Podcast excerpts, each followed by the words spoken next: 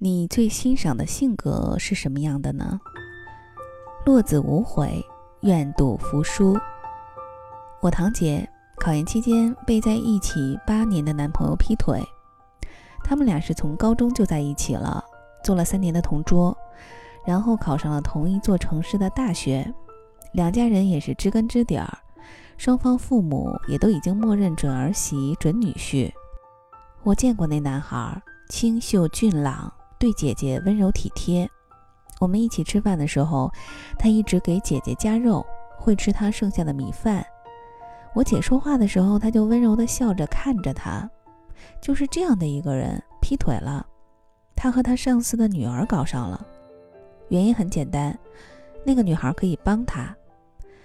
他和姐姐摊牌，直接的残忍。对我和别人在一起了，因为他可以帮我，让我在这座城市少奋斗十年。姐姐默然接受，不挽留，不自怜，在学校附近租了一间房，继续准备考研。期间，渣男找了她好几回，电话拉黑，微信删除。那个男人在门口蹲点儿，我姐就绕路，反正一面都没有见。后来考研成功，我姐把他约出来，把他狠狠地揍了一顿。他鼻青脸肿，涕泪横流。我姐恶狠狠地说。以后绕着我走，不然见你一次打一次。一年之后，我姐找了新的男朋友，那个渣男知道消息后又来缠她，痛哭流涕地求她原谅，诉说自己对她的深情。我有幸见证了那个场面，一个一米八的大男人抱着我姐的腿，哭的是肝肠寸断呀，大伯和大妈都有些动容。那男生和那女的分了手，辞了职。只求我姐原谅，从头开始也好，回到过去也好，反正再给他一次机会。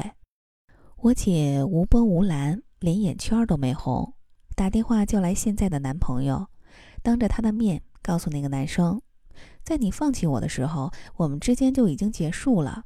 我不会原谅你，因为你给我的伤害，我永远都不会忘记。但我也不恨你，因为我已经有他了。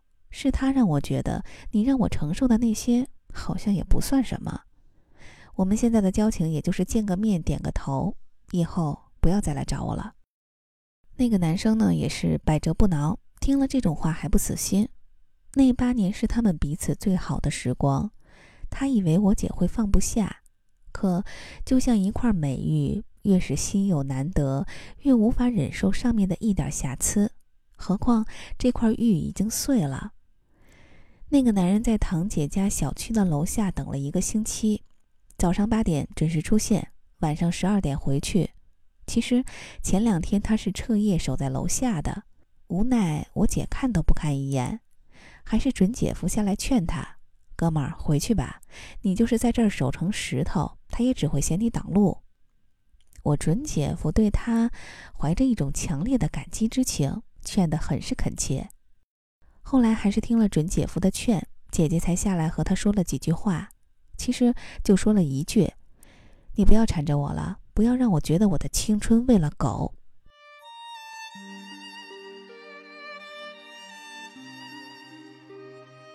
后来我问我姐说：“为什么能那么狠心呢？”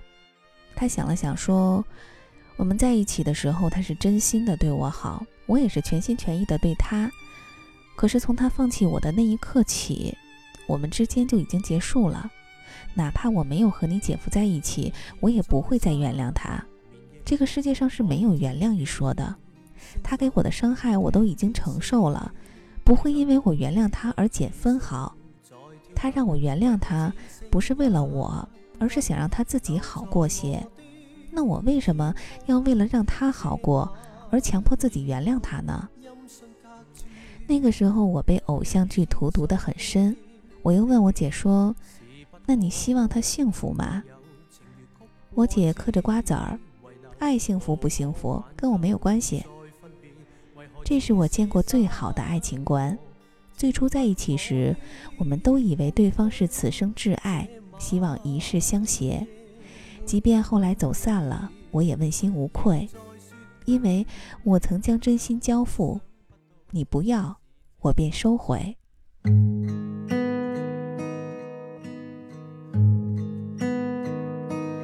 动情是容易的因为不会太久远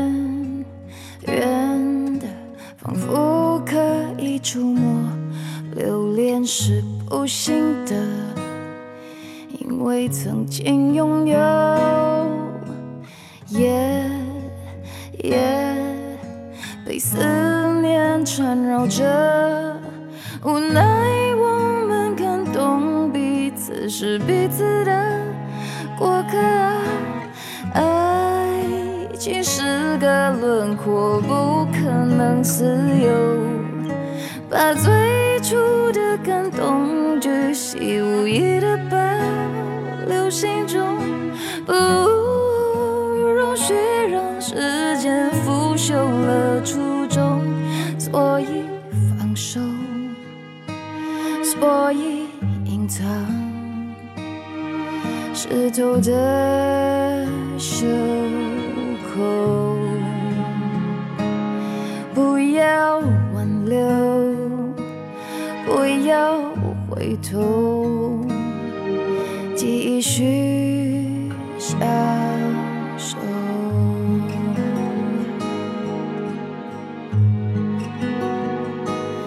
快乐是容易的。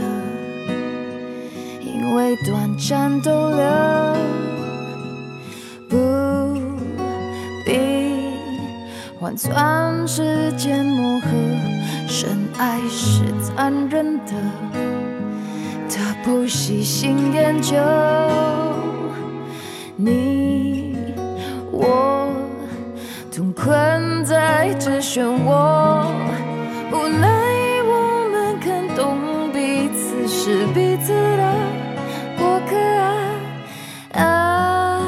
情是个轮廓，不可能自由。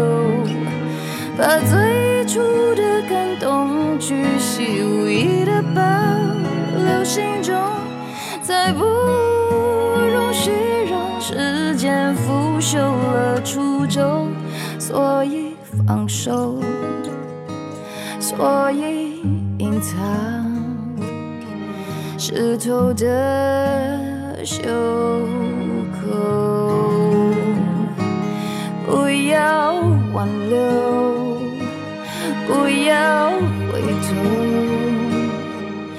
继续享受。